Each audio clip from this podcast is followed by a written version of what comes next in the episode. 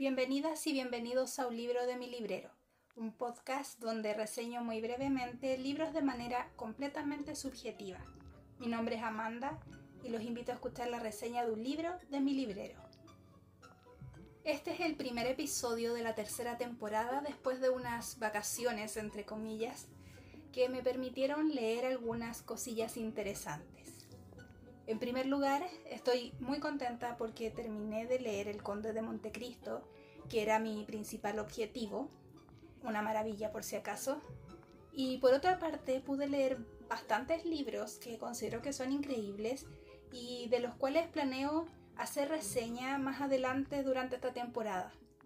Pero el motivo de este primer episodio será como siempre y en cada inicio de temporada un libro de Agatha Christie, La Dama del Misterio, y lo haré con nada más y nada menos que mi libro favorito de la autora, La Ratonera. Esta muy breve obra de una de las autoras más vendidas de la historia está inspirada en otra de sus novelas llamada Tres ratones ciegos que tengo en mi librero y quizás sea el noveno libro que lea de ella. Además, este libro es una obra de teatro, está escrita de esa forma y creo que tiene el récord de ser la obra que más tiempo se ha representado ininterrumpidamente desde su estreno en los años 50.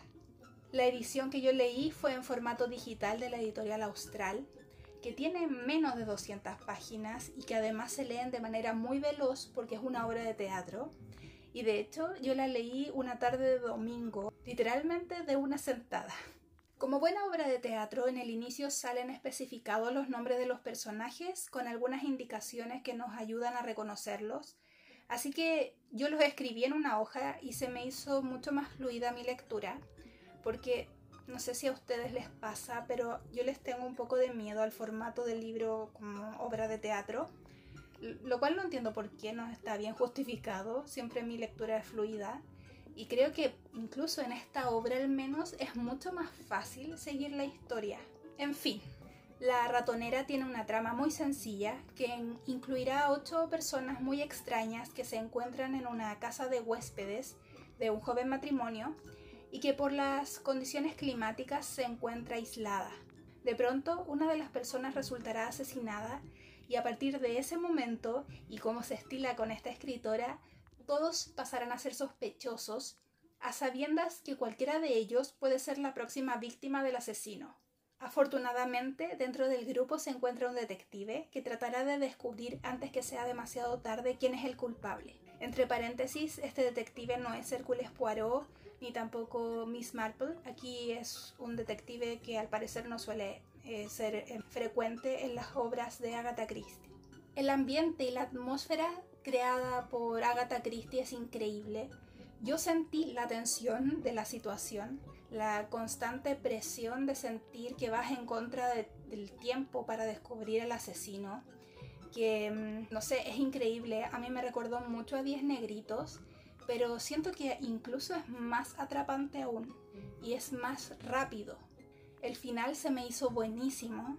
Tuve montones de teorías sobre la persona culpable y las iba cambiando constantemente conforme pasaban las cosas y aún así no anduve ni cerca con la verdadera solución. Lo mejor de todo es que sí recuerdo mi fabulosa experiencia lectora, eh, recuerdo la tarde en que lo leí, recuerdo mis sensaciones e intriga, pero no recuerdo el final, por lo que siento que puedo permitirme el releerlo quizás volver a eh, vivirlo como si fuese la primera vez que lo leo y sorprenderme. Y creo que La ratonera es el libro que uno busca de Agatha Christie.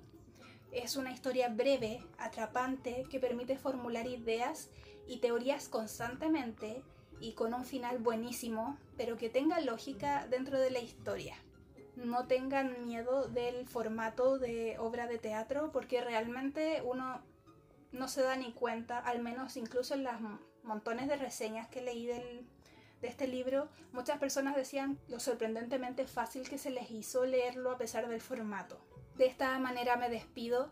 Muchísimas gracias por volver al podcast los que están desde las temporadas pasadas y muy bienvenidos los que han llegado recientemente. Les recuerdo que tendrán un episodio cada semana con una nueva reseña de un libro de mi librero. Hasta la próxima.